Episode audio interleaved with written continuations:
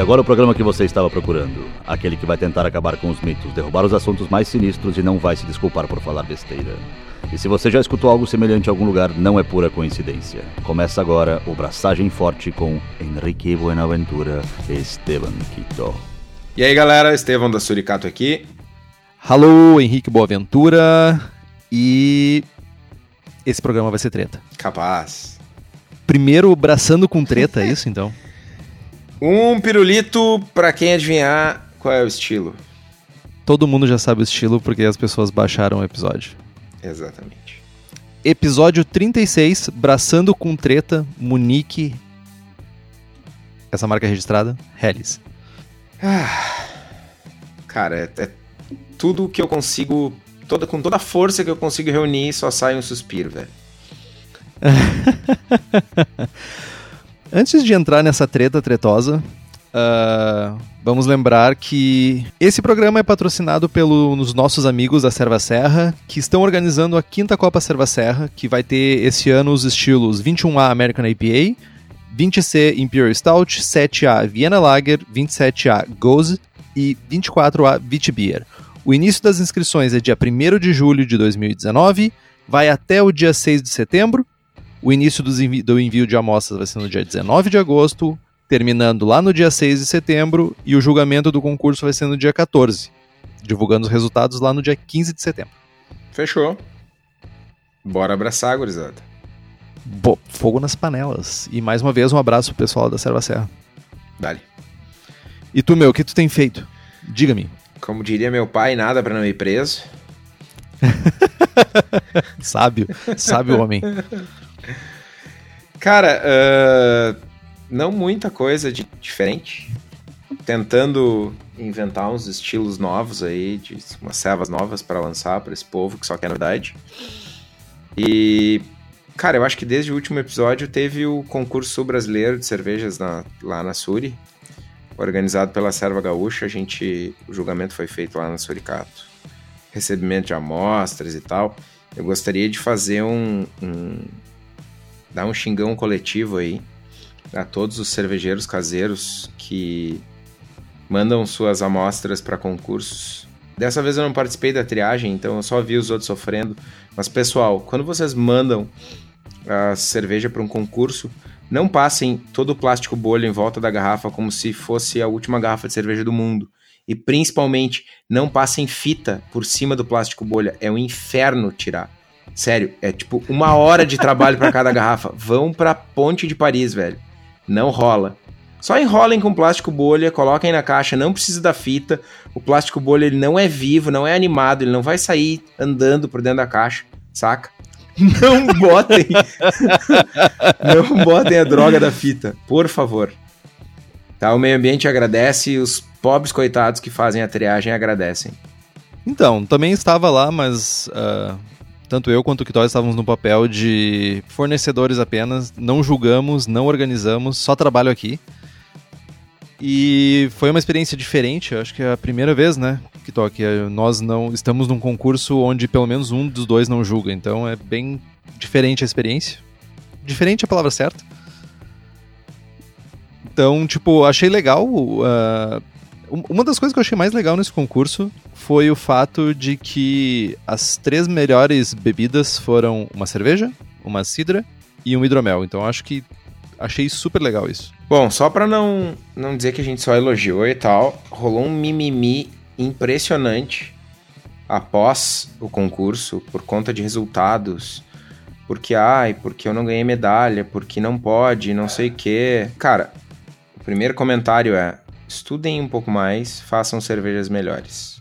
Isso vale para todos, vale para mim, vale para Henrique, vale para qualquer um. Né? A primeira, primeira ação depois de um resultado ruim não é olhar para fora, não é dizer que o juiz é feio, que o organizador é bobo, que a serva não sei o que. Não, cara, olha para dentro. A quantidade de garrafa que chegou meiada, que chegou mal cheia, que chegou com problema, cara, foi imensa, imensa, imensa né? E tem aquela coisa, cara. Uh, brasileiro tem muito disso, né? A culpa é sempre dos outros. Então, uh, se dediquem um pouco mais aí, pessoal. Na verdade, quem tá ouvindo o programa tá ouvindo a mijada pelos outros que não estão ouvindo, tá ligado? Porque o cara que tá aqui ouvindo, ele já tá, querendo ou não, talvez buscando no lugar errado, mas uh, tá buscando informação, tá buscando, enfim, falar de cerveja, ouvir sobre cerveja. Né? Isso já é um grande passo. Certamente o cara que mandou a garrafa meada ou a serva contaminada é possível que não esteja aqui. Então, enfim. Cara, eu vou concordar em grau, gênero e número contigo, porque, honestamente, o que aconteceu depois do concurso foi uma coisa bem triste, assim. Uh, no nosso papel, tanto eu quanto o Kitó já organizamos vários concursos, nós já julgamos outra dezena de concursos e nós provemos sistema para concursos caseiros, concursos profissionais, comerciais. E, cara, foi um, um, um mimimi e deu para ver que, tipo, é uma galera assim, tipo, meu, jamais vou olhar para mim e a culpa tem que ser de outra pessoa, cara. Não, não pode ser minha. Minha cerveja é perfeita. Uh, cara, o BJCP tava bastante tempo aí. Estão sempre se atualizando, sempre tentando mudar. Os concursos também estão bastante tempo aí. Realmente, olhe para sua cerveja com uma, um olhar mais crítico. Eu sei que todo mundo tem essa, essa, essa visão um pouco paternal quanto a uma cerveja, todo mundo tem, mas tipo, seja um pouco mais crítico. Acho que faz sentido. Saca? Não, e medalha não é tudo, cara. Eu falo isso várias vezes aqui, já falei várias vezes nos programas. Medalha não é tudo. Vê, ou, lê o feedback. Manda um e-mail. Desculpa te cortar aí, Henrique, mas manda um e-mail pro juiz, troca uma ideia com ele, meu. Exato, meu. Saca? Isso é um negócio mais legal para quem tá, pra quem tá uh, julgando no outro lado, receber um e-mail de, de uma amostra, tipo, olha, fulaninho, tu escreveu isso e isso sobre a minha serva, eu concordo, eu discordo, o que que tu acha, por que que tu escreveu, como eu melhoro, me ajuda, enfim, o que que tu queria. Meu, e entenda uma coisa, uma nota boa às vezes não vai significar uma medalha, cara. Vai ter cerveja melhor. A, a, não, não é a, não, a divisão do concurso, muitas vezes não é, A gente vai fazer um programa como é que, é, sobre concursos, a gente já fez um lá nos primórdios, muitos anos atrás a gente já fez um. Muitos anos. é, faz muitos anos, mais do que um, muitos. Só fica, acho que fica o comentário de que foi chato e triste ver essa reação. Acho que ninguém esperava esse tipo de reação. E jogaram tudo nas costas da organização, coisa que foi bem, para dizer, no mínimo, sei lá, patético. Não a organização, mas sim a reação das pessoas. Tudo isso era o que eu tinha feito. O que, que tu tem feito aí, meu? Eu, eu tenho ficado triste com as pessoas que xingaram os juízes e xingaram os organizadores. Eu fiquei triste com isso. E, cara. Quer um ombro, meu? Quer um quê? Um ombro? Não, tô sussa. Só se for ombro de porco, cara. Ombro de porco defumado é bom pra caralho. Eita, nós. Mas, cara, não tenho feito muitas coisas também. Uh, a gente teve bastante envolvido com essa, com essa com a disponibilizando o sistema para o julgamento e agora a vida vai seguir o seu fluxo normal. A vida aconteceu, agora a vida vai seguir o seu fluxo normal. Meu, eu tenho mais uma coisa para falar que eu fiz e estou fazendo. Mais treta. Aí cornetei os caras que não estudam, que fazem serva ruim e que só querem medalha. Eu estou acabei de ler Continental Pilsner e estou lendo German Wheat Ales. Cara, é Wheat Ales, Wheat Beers. Wheat Beers, Wheat Beers. Azar do goleiro. Tô lendo dois, tô lendo dois livros sobre cerveja sem prestígio. Por isso que aqui na região pra... sul tá chovendo e deu temporal ontem da noite, né? Exato. Pra ir lá e fazer uma cerveja de cada. Saca? Cara, honestamente, é o mínimo parabéns que eu espero. Pra mim, eu Não, sei, parabéns pra ti e é o mínimo que eu espero se, de alguém que vai fazer o estilo, cara.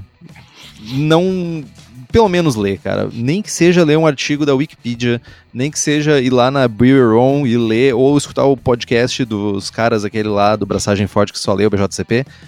Enfim, mas que bom, cara. Que bom. Acho que o, o, o efeito semelhante seria eu estar tá lendo o American Sour Beers, né? Tu não leu ainda, velho? Ah, eu só fiz consultas rápidas nele porque eu ainda não cheguei nesse momento da minha vida. De azedar Ô, meu, minha vida. Tu tá ligado que o livro não, sem, sem, questionar os títulos e tal, mas os dois livros que eu tô lendo, um que eu li que eu tô lendo agora são bem, bem não digo rasos, mas eles são mais antigos, então tem, tem um, uma parte da, daquele conhecimento que já é natural para quem faz cerveja hoje, e eles falam bastante de história. Sim, eles falam muito sobre história. Eles são muito focados, tipo, metade do livro é focado em história e história da cerveja dentro da cervejaria. Isso aí. E o Sour Beer, ele já é maior, enfim, então também tem uma parte de história, uma parte dentro das cervejarias, mas também tem muita técnica. Ele é bem mais denso, digamos assim, apesar de ser uma leitura boa. Chegaremos lá, chegaremos lá, calmamente. Eu ainda tenho muita coisa ainda para fazer pela frente, antes de chegar nos azedume. Beleza. Vamos falar da treta da Hellis? Uh, uma pessoa com intenções e com no alto registrou o termo Helles, H-E-L-L-E-S, que é uma palavra alemã, para si próprio e gerou toda uma confusão no mundo cervejeiro. Agora com a palavra Estevão Quitó. Pois é, gurizada. Uma cervejaria aqui de, do Rio Grande do Sul registrou o termo. Na real, era um. Pelo que o Bob, abraço Bob, nosso amigo jornalista da, de São Paulo, juiz de cervejas, figurinha carimbada em tudo que é evento, brother. Renomeada enquete que todos os anos nós preenchemos. Boa. Uh, ele fez um trabalho jornalístico bem massa e apurou diversos fatos, fez entrevistas com os envolvidos e buscou fontes. Cara, buscou post no fórum do Brejas de 2003, tá ligado? Tipo, cara, palmas pro Bob. Sério. Foi, fiquei bem impressionado com o trabalho. Bom, vamos lá. Tinha uma cervejaria que era sócia, tinha, tinham duas pessoas que eram sócias e aí brigaram e aí criaram duas cervejarias, ou as cervejarias se separaram, não sei direito. E aí um cara foi lá e registrou o termo Helles, que também era a marca da cerveja. Tipo, sei lá, tem a Suricato Pilce, o cara tinha lá a Condessa Helles. Sei lá como é que era o nome da cervejaria. E aí o cara registrou o Helles como se fosse a marca da Seva. Os nossos queridos iluminados ótimos profissionais do INPI chuparam uma bala forte. E... Não, não chuparam uma bala. Eles fizeram o seu trabalho. Não, mas é que. Vamos lá. Não, é treta, mas é. O INPI errou. Cara, puro e simples. Helles não é uma marca, velho. Helles é uma denominação de estilo. E eu não vou entrar no, no quesito legal lá que diz que termos comuns, barará. Meu, não é. Não é passível de registro. Ponto. A grande treta é que o pessoal do INPI não sabia disso lá em 2003. Os caras fizeram a pesquisa. Meu, em 2003 ninguém sabia nem o que, que era cerveja sem ser Brahma, velho. Exato. E Mas aí okay. os caras viram Helles e tá, é marca, chumba. Deram um registro pro cara. E aí até aí tava tudo bem, vida que segue. O cara teve o registro aprovado em 2007 a, por 10 anos gastou até uma graninha, até 2017. Um não, o cara não fez nada. Só que aí aí uma pessoa iluminada dentro da cervejaria viu aquele registro dando sopa e viu um monte de cervejaria usando Helles no rótulo. E o cara, hum, por que não ganhar dinheiro? E aí começou rolou umas notificações extrajudiciais aí para cervejarias pararem de usar. Rolou um boato, que eu até não sei até que ponto é verdade, que o cara tava cobrando 50 mil se as cervejarias continuassem usando. Confesso que eu não sei se é verdade ou não. E aí rolou uma nota oficial da cervejaria dizendo que não, que Helles era a marca, que segundo o BJCP, Helles não era estilo, que o estilo era Munique Helles e não sei o que. Meu. Munique era o estilo, o estilo da cerveja é Munique e Helles é a cor da cerveja. É, tá. Aí eu só, só tenho um recado para dar pra essa pessoa. Vai. Tá? Chega no bar, se eu vou chegar no teu bar e vou pedir, me dá uma Munique. Aí tu vai me responder, Helles ou Dunkel. Porra, se tu tem que especificar qual é, mano, Munique não, não discrimina porra nenhuma. Além do eu, que. Eu espero que se a pessoa chegar no bar pedindo Munique, que seja com Q, U I no fim. No mínimo. Mano, aí, como se não bastasse, a mesma cervejaria registrou Keller Beer. Eita, nós. E nesse momento, 25 cerveja cervejeiros alemães morreram. Tipo, ah não, porque eu tinha um porão, porque meu avô fazia uma cerveja. Mano, tu acha que teu avô é o único do mundo que fazia cerveja no porão agora? Não, mas o argumento do cara é que eh, no BJCP é Munique Helles o estilo. Tá aí, Keller Beer. Chupa essa manga, meu filho. Cadê teu argumento? Opa, tá ali indo pelo ralo. Desculpa aí, foi mal. Cara, Mas então, nós não estamos aqui pra julgar as intenções. Eu tô aqui pra botar panos quentes. Nós não estamos aqui pra julgar as intenções do cervejeiro. Só que foi, no mínimo. infeliz, velho. infeliz, cara. Se, se, se era pra, de alguma forma, divulgar a sua cervejaria, foi infeliz. Bem infeliz. Pois é, cara, aí tem geral se juntando pra entrar com ação, não sei o quê. A AGM, que é a Associação Gaúcha de Micro Cervejarias, tá entrando com uma ação também pra impugnar o registro e tal. Mas o que fica é, é que a marca se queimou brutalmente. Aparentemente eles, eles acreditam que, que a marca é deles, que Helles é uma marca, que não é definidor de estilo nem nada. E. Cara. Triste. Enfim, como nós somos nós somos oportunistas, nós fizemos um clickbait e vamos fazer um programa sobre Monique Harris, porque todo mundo tá falando sobre isso. Olá, você que chegou aqui pela, pela primeira vez, porque clicou nesse link. Verdade. Não só isso, tem os outros caras aí que lançaram a. estão lançando a Helles Autêntica. Estão fazendo uma colaborativa aí, uns tal de Suricato e Salvador. Mas, mas o nome não é. O nome não tá, não é registrado. Porque é Hellis. R-E, agudo no E, L-I-E-S. L-I-S. Inclusive, a minha receita que vai aparecer no final do A programa, autêntica. a, a minha receita que vai aparecer no final do programa, ela já previa isso anos atrás quando eu fiz ela, e ela não se chamava Hellis. Veja só. Se chamava Helles, com R. Exato, com R e com E. E um L, um L só e acento. Palmas ao contrário pra ti, velho. Meu, eu sou Cara, sen- criatividade, o senhor óbvio. senhor óbvio. Tá, meu, falamos de treta, falamos de um monte de coisa, mas de fazer cerveja que é bom a gente não falou. Vamos começar?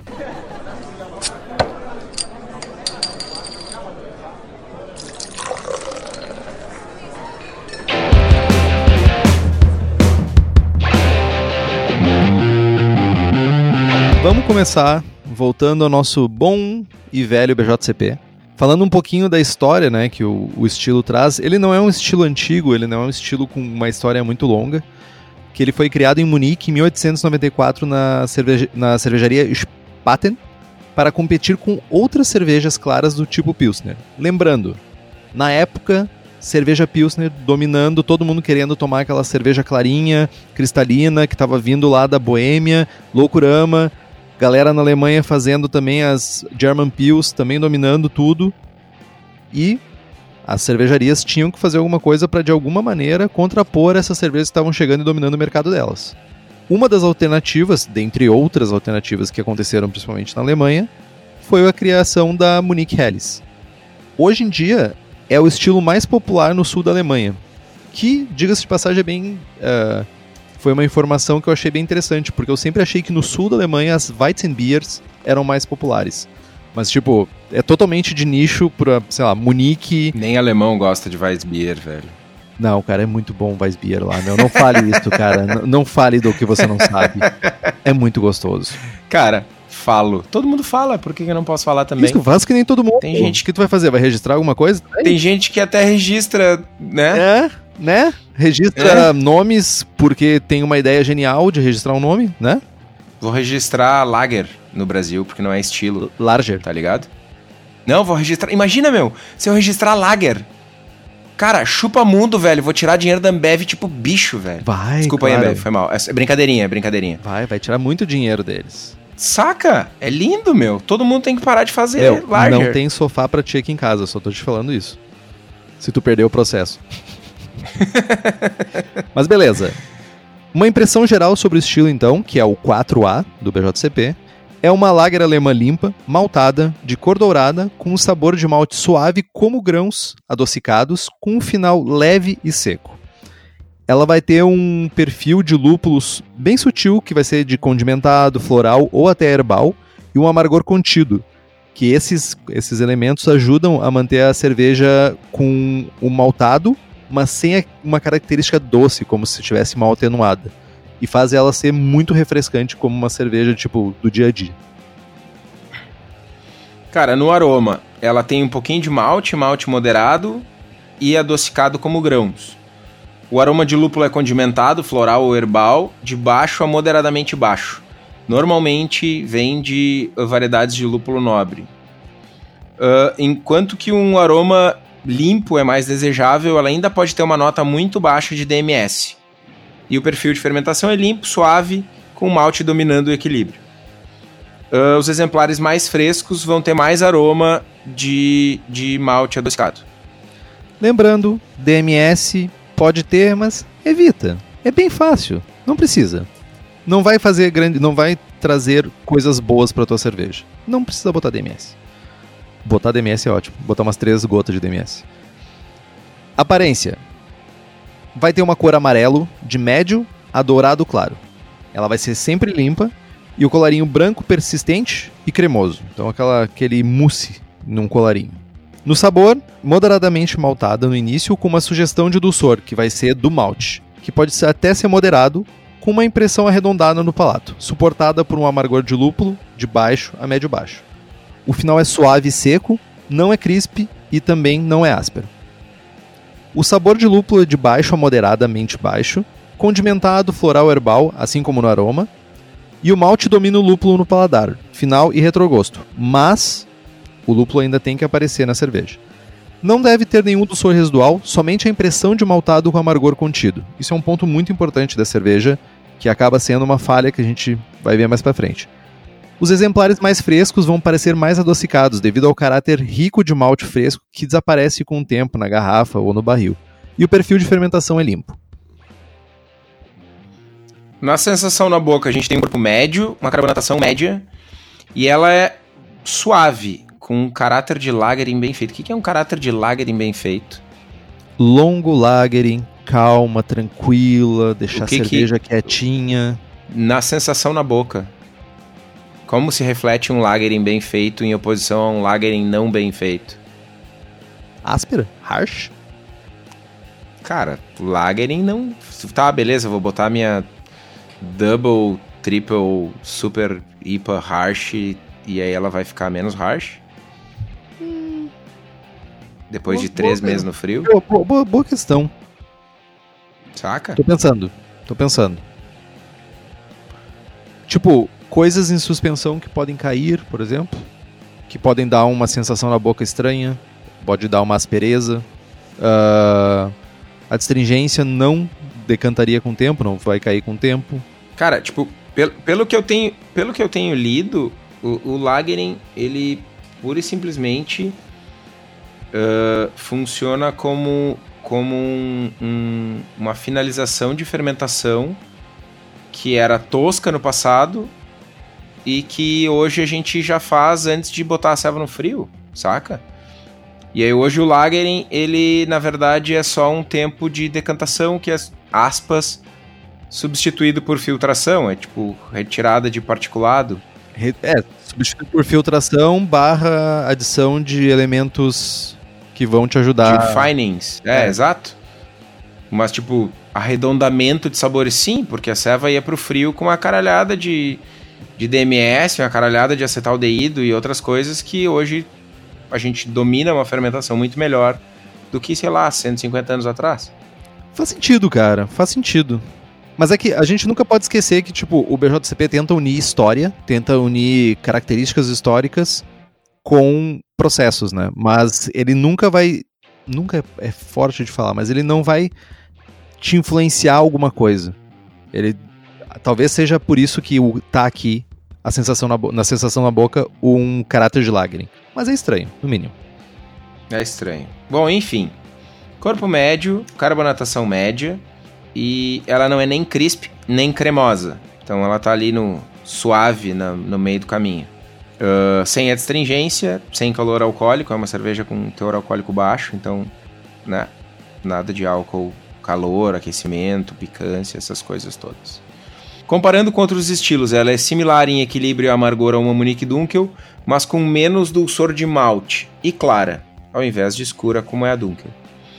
com mais corpo e presença de malte que uma German Pils, mas com menos caráter de lúpulo. E ainda tem um perfil de malte similar a uma German Sport Beer, mas com menos lúpulo. É, bem menos caráter de lúpulo, né? Bem menos do que a gente tem na German Pils, uma, um lúpulo mais assertivo. Até mesmo na Export Beer a gente tem lúpulo bem assertivo, mas nessa cerveja é um complemento, não um ponto focal. Nas estatísticas do estilo, OG de 1044 a 1048, FG de 1006 a 1012, IBUs de 16 a 22, SRM de 3 a 5 e ABV de 4.7 a 5.4. Vê que é um estilo, isso é uma, uma característica interessante do estilo, que ele tem um, um, uma faixa bem curta né, para te trabalhar, para fazer esse, esse estilo. É bem interessante isso. Tu tem pouco espaço para erros na confecção de, da cerveja. Erros entre aspas, né? E exemplos comerciais: Augustiner Lager Beer Hell, Hakrepschorn Münchner Gold, Paulaner Premium Lager e Weihenstephaner, Weinstephaner na verdade, eu aprendi a falar corretamente esses dias. Weinstephaner Original. Cara, e falando em cerveja, uh, eu gostaria de dar as boas-vindas hoje ao nosso novo apoiador, a BOD, que é abreviação de Beer on Demand, se escreve BOD. A Bode é uma autêntica Growler Station localizada na Joaquim Naboco 46, na Cidade Baixa, aqui em Porto Alegre, onde vocês encontram 12 tipos de cerveja para encher o seu garrafão. Inclusive, tem Helles lá, engatada agora, neste momento. Te liga que na Bode o enchimento dos growlers é feito via contrapressão. Então isso preserva sabores e aromas, tem uma incorporação de oxigênio muito menor e a serva fica fresca por mais tempo. Passa lá e dá um conferes. Boa e bem-vindo, Bode, ao a família Braçagem Forte. Família Braçagem Forte. A família mais disfuncional da esfera podcaster do Brasil.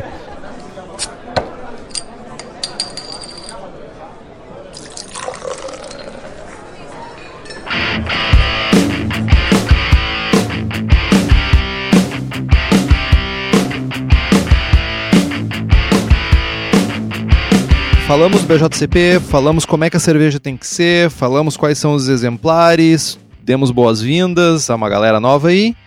Vamos falar como fazer essa cerveja, então. Vamos começar pelos maltes. Nos maltes, o que domina no grist vai ser o malte Pilsen, tá? Muito importante, malte Pilsen de qualidade é o mais certo para o estilo. Isso influencia muito no resultado final, já que Muitas vezes 90% do grist vai ser de malte pilsen. Não adianta comprar aquele malte pilsen cheio de cacaeira dentro dos, do saco, cheio de galho, tu tá braçando maroeira junto lá no teu grist. Compra malte pilsen de qualidade. Quer ficar mais próximo do estilo? Malte pilsen alemão. Isso é importante. Para complexidade, tu pode usar de 5 até 20% de malte Viena ou de malte Munique se for usar o Munique, compra o Munique claro. O Munique escuro vai acabar tirando uh, essa cerveja, vai escurecer demais essa cerveja e descaracterizar o estilo. Tu também pode usar maltes dextrinas, cara pios da vida, não sei o que, para ajudar na retenção de espuma e ter aquele caráter mais, mais cremoso. Mas, de novo, tenta ficar numa faixa abaixo de 5% para não exagerar demais. Evite maltes crystal, não faz parte do perfil e pode até mesmo sobrescrever o caráter do Pilsen, que é o que tu tá buscando para esse estilo. Cara, e falando em malte, tu já, Henrique, tu já estreou teu moinho novo que tu pedichou vergonhosamente pro pessoal da cerveja da casa? Ainda não. Desculpa aí, Daniel. Cara, tipo, per, perdi, perdi o fio da meada aqui. Falhou a voz até. Porra, aí tu me quebra, né, Henrique? eu, não tive te... eu, não eu não tive tempo, me desculpa, eu sou assim. Bom. Acabou o patrocínio. a cerveja da casa fabrica equipamentos e esse moinho que o Henrique não usou ainda, shame on you. É um, é um exemplo de produto exclusivo desenvolvido por eles. Então fica ligado que eles estão sempre lançando novos equipamentos para revolucionar as nossas vidas como cervejeiros caseiros. Para quem é da região metropolitana aqui de Porto Alegre, dá um pulo no espaço da cerveja da casa, lá na rua Paracatu 220, no Igara, em Canoas. E para quem não é da região aqui de Porto Alegre, dá uma passada no site www.cervejadacasa.com. Desculpa de novo, Daniel. Cara, triste, triste, deprimente, deplorável, eu diria. Vou te processar. A mostura, historicamente, é como boa parte das cervejas alemãs uh, era ou até mesmo hoje em dia é empregado a decocção. Uh, hoje em dia, com os maltes bem modificados que nós temos acessos, como cervejeiro caseiros e também como cervejarias, abraço para cervejarias que nos escutam, uma infusão simples é mais do que o suficiente. Então a gente pode fazer uma mostura ali começando em 65 ou se a gente quiser pode ir até 68. De acordo com o nosso equipamento, de acordo com o setup que a gente tem, a gente pode trabalhar com essa faixa. Se tu por acaso quer se manter fiel à história, fazer uma decocção, uma só decocção é o suficiente. Até para não desenvolver muita cor que vai descaracterizar o estilo. Falando de lúpulos, lúpulos nobres alemãos, alemães, alemães, tradicionalmente o Hallertauer. Também a gente pode utilizar outros lúpulos, tipo o Tetnang, o Perle, Tradition. E a proporção uh, BU-GU, que é, a gente já falou em outros episódios, é a proporção de unidades de amargor por unidades de gravidade, é de 0,3 a 0,5, sendo que a, a média é a metade, que é a moda, que é o meio. Mirem 0.4. Geralmente, uma adição aos 60 minutos é o suficiente. Famosa meiuca. Meiuca, boa. Na fervura, uh, a gente, para evitar problemas com DMS, sendo que o grist é quase totalmente pios, a gente vai fazer uma fervura mais longa ou numa opção de 90 minutos, ou ainda usar uma fervura mais curta e mais intensa, já que a gente tem testes que comprovam que uma fervura de 30 a 60 minutos é o suficiente para converter o MMS em DMS e volatilizar tudo isso. Fermentação, pit lager. Então a gente está falando de um pitch mais alto e um cuidado maior de fermentação. Um pitch ideal para essa cerveja seria 1,5 milhões de células por ml por grau, por grau plato. Se você não sabe como calcular isso na mão, tem a calculadora do Braçagem Forte, o link está lá no site mas é super importante um pitch correto para cervejas lagers. A gente está falando muitas vezes de perfil limpo de fermentação e a gente vai obter isso tendo um pitch correto de leveduras saudáveis que vão conseguir fermentar sem gerar muitos off-flavors na tua cerveja. Então a gente vai usar sempre leveduras lagers com caráter limpo, o mais clássico é usar, por exemplo, a WP 838 da White Labs, que é o Salt German Lager, se eu não estou enganado, que também pode ser substituído pelo S23 da Fermentes. Como prática de fermentação, algumas cervejarias recomendam resfriar o mosto até 7 graus, oxigenar, inocular o fermento e deixar naturalmente subir até 10 graus, mantendo essa temperatura pelo resto da fermentação. Mas para isso tu precisa garantir que o teu pitch vai estar tá correto, do contrário, tu vai ter uma fermentação ruim ou vai ter uma fermentação que vai morrer no meio dela e tu vai ter uma cerveja doce. Se é difícil para ti chegar nessa temperatura, seja por problema de geladeira, seja por outras questões, tenta inocular e manter a 13 graus. Como sempre, um descanso de acetil no quarto final da fermentação, então calcula aí quando faltar um quarto da densidade para ser atenuada, fazer uma aumentar a temperatura para 16, 18 graus para um descanso de acetil por dois dias.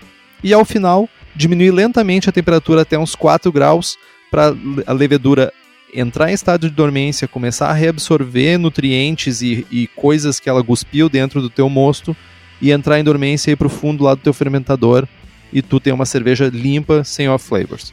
E falando de fermentação, a Fermentolabs, que é nosso parceiro já de longa data, que além de blends de qualidade para a fabricação da sua cerveja, eles também têm o serviço de armazenamento de leveduras ultra frio, que inclui manutenção anual da sua cepa a uma temperatura de menos 80 graus, sigilo total, somente você que vai ter acesso à sua levedura, ninguém mais vai saber o que está guardado, e a propagação da sua levedura em meio líquido ou sólido quando você desejar.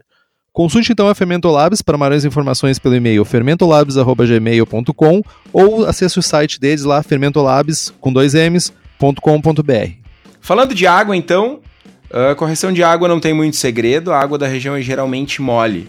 Então, uma relação de cloreto sulfato pendendo para o cloreto é ideal, já que a gente quer um caráter maltado na cerveja. Me arrisco a dizer que se você tem uma água mole, como nós temos aqui em Porto Alegre, que é uma água super sem minerais, eu nem mexeria. Fica a dica. Só é importante, né? Uh, manter os níveis mínimos necessários ali de sódio, de cálcio, para ter uma fermentação saudável, magnésio, e tirando isso, Uh, carbonatação pro estilo é de 2 a 2,5 volumes. Acho que 2 é meio pouco, né? Eu miraria nesse. Do, da metade do range aí para cima. E os desafios da cerveja são três. São mais, dependendo do seu nível, né? De fabricação. Enfim, mas os principais desafios, digamos assim.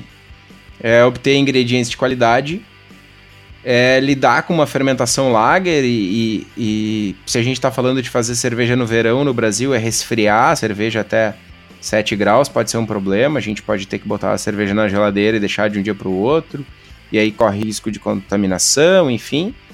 O manejo de fermentação lager, que é um bicho de sete cabeças também para muita gente, para mim inclusive. E o próprio lagering, né? Aguentar a espera aí de sete dias, como muita gente pô, pode Opa! De, de dois meses aí, três meses de lagrim é triste, sofrido. Mas vamos lá, vamos falar sobre cada um desses pontos. Ingredientes de qualidade. Aqui a gente está falando de tentar sempre ingredientes frescos, malte moído, sem estar tá moído há dois meses, sem estar tá muito exposto ao oxigênio, um malte de qualidade, de uma marca boa, que não venha com 500 mil pedaços de graveto, brita, prego dentro. Sobre a fermentação, cara, realmente é, talvez a maior dificuldade que eu vejo dos cervejeiros de entrar no mundo das lagers é porque tem muito medo da fermentação. Quando a gente fala de fermentação lager, tem coisas que a gente tem que ter na nossa cabeça. Primeiro, controle de temperatura. Impossível fazer uma lager bem feita sem controle de temperatura. Uma geladeira, alguma coisa que tu consiga manter a temperatura.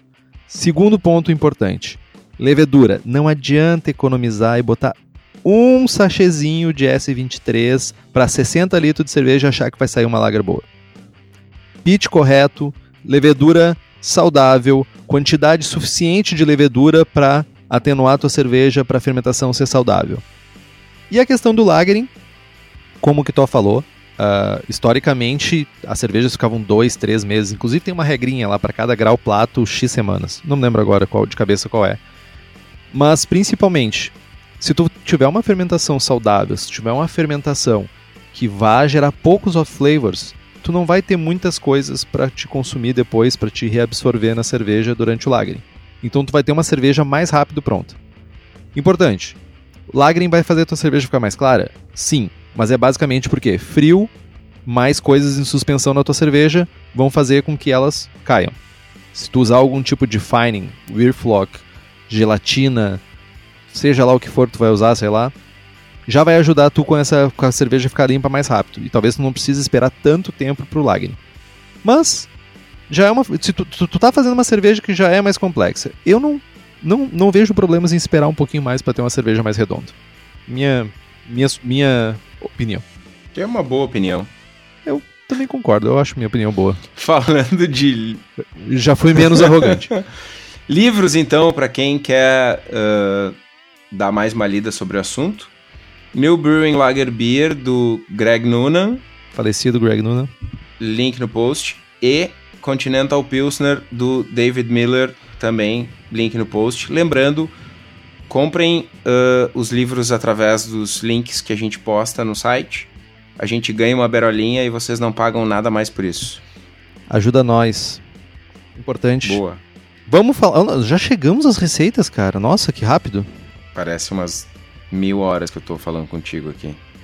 Ah, meu, para.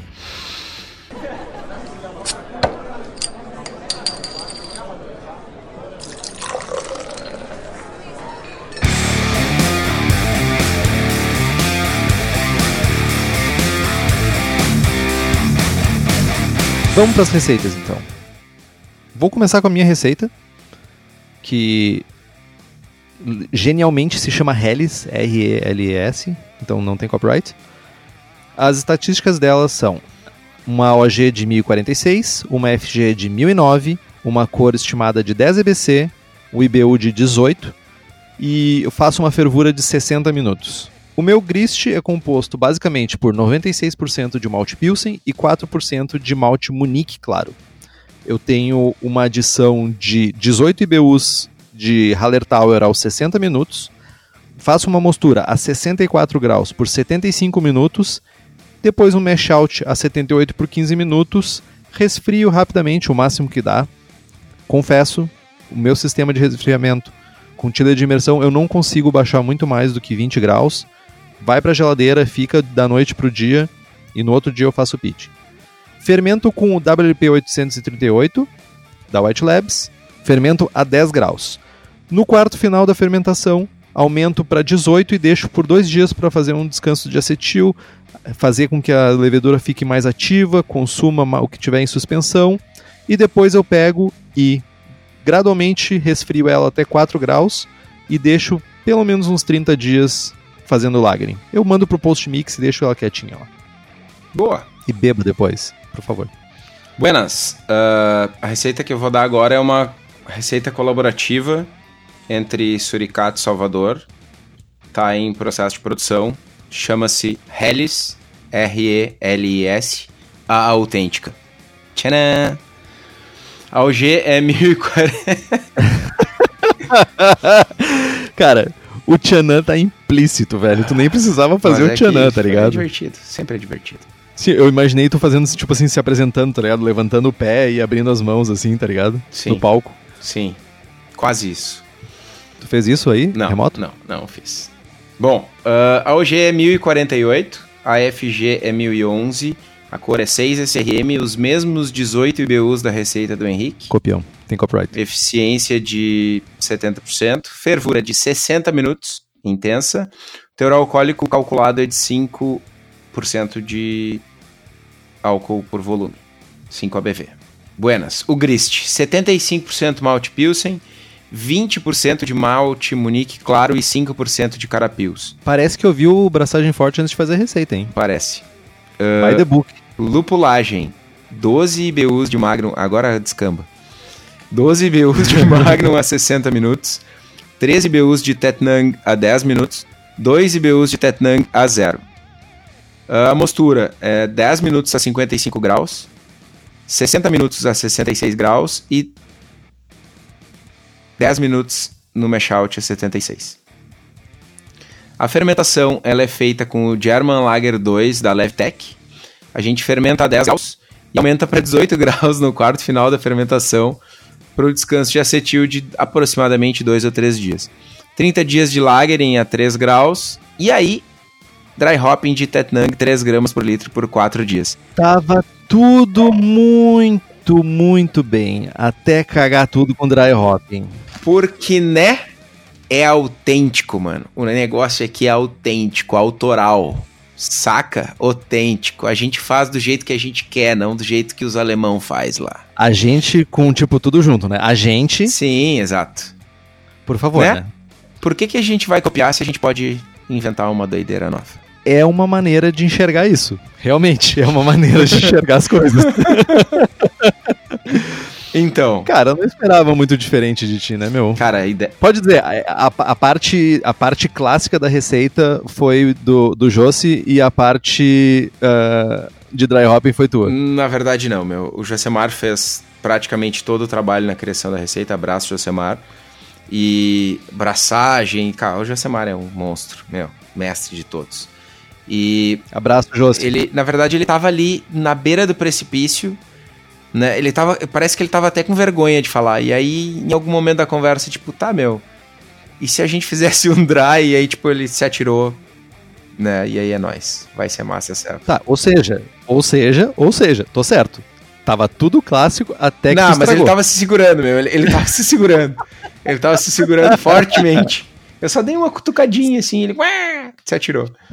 Meu, não foi isso, meu. Foi que nem no filme lá do 300 lá. This is Sparta! Pá, dá um pé nas costas, tá ligado? Então, é mais uma selva divertida que a gente faz junto. É uma maneira de enxergar as coisas. Sempre um prazer fazer serva com o pessoal da Salvador. Abraço pro Léo, pro Josemar. Abraço para todo mundo lá de Caxias. Abraço para todo mundo aí em Caxias. Tamo junto. Na verdade, não, porque a gente tá em Porto Alegre, eles estão em Caxias, mas em espírito, em pensamento, em pensamento. no coração, é. dentro do meu átrio direito, vocês estão aqui. É isso então? É isso. Bastante treta. Um, um, um programa enxuto e cheio de panos quentes, diria eu. É, tem que passar pela revisão jurídica aí. Tem que passar pela revisão jurídica, mas nós temos nosso, nosso setor de assessoria jurídica aqui, então tá tudo sus. Então, lembrando, compre os livros que estão no post. Nós ganhamos uma porcentagem, você não ganha um centavo a mais por isso. Ajuda nós pra gente você continuar recebendo esse conteúdo de bem entre aspas qualidade, ou pelo menos a melhor qualidade que a gente consegue apresentar. Compre também as camisetas do Braçagem Forte na nossa lojinha. Temos a camiseta sem prestígio, famosíssima camiseta sem prestígio, que esgotou na primeira leva rapidamente. E também a nossa clássica com o logo do Braçagem Forte. O link está lá no site.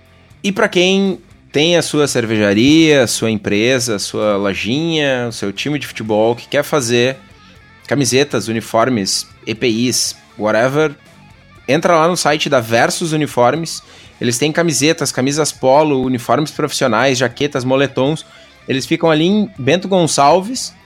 O telefone é 54 34 52 0968. O site é versus.ind de indústria.br.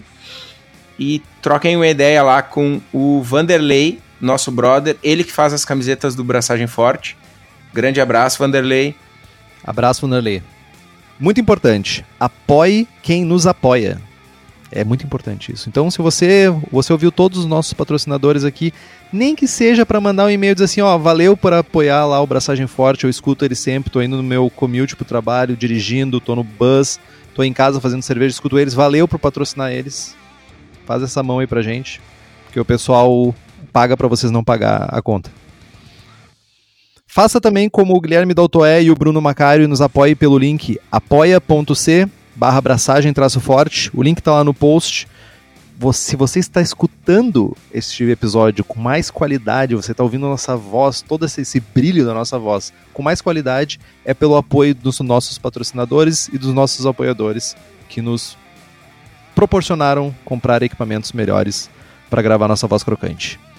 Curta a nossa página no Facebook, nos siga no Instagram e assine o nosso feed pelo site Estamos também no Spotify. Se você gosta do programa e quiser fazer um review no iTunes, isso significa muito para nós, porque nós conseguimos chegar a mais pessoas e espalhar um pouquinho mais desse conhecimento que a gente passa aqui. Compartilhe o episódio com seus amigos. Tem dúvida, sugestão de pauta, crítica, e-mail para contato arroba forte ou mande uma mensagem para nós lá no Facebook. Um último recado, gurizada, eu tô com algumas garrafas de pessoas diferentes que mandaram ceva pra gente tomar. Uh, assim que a gente se reunir, eu e o Henrique, a gente toma e dá o feedback aqui. Eu queria só fazer um pedido para vocês. Uh, mandem o nome escrito na garrafa, porque eu misturei as cevas, eu não sei mais de quem é qual é de quem. Parabéns. Então, me ajudem aí, foi mal. Valeu. Fui. Depois desse display, desse, dessa demonstração de incapacidade de organi organizacional, braçagem forte. Braçagem forte.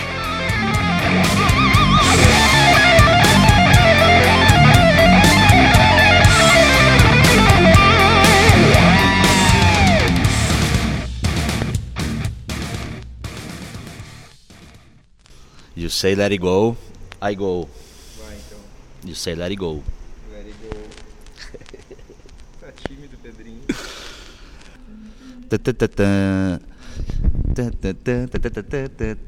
Conheça os Braçagem Forte. De onde vêm? Onde vivem? De que se alimentam?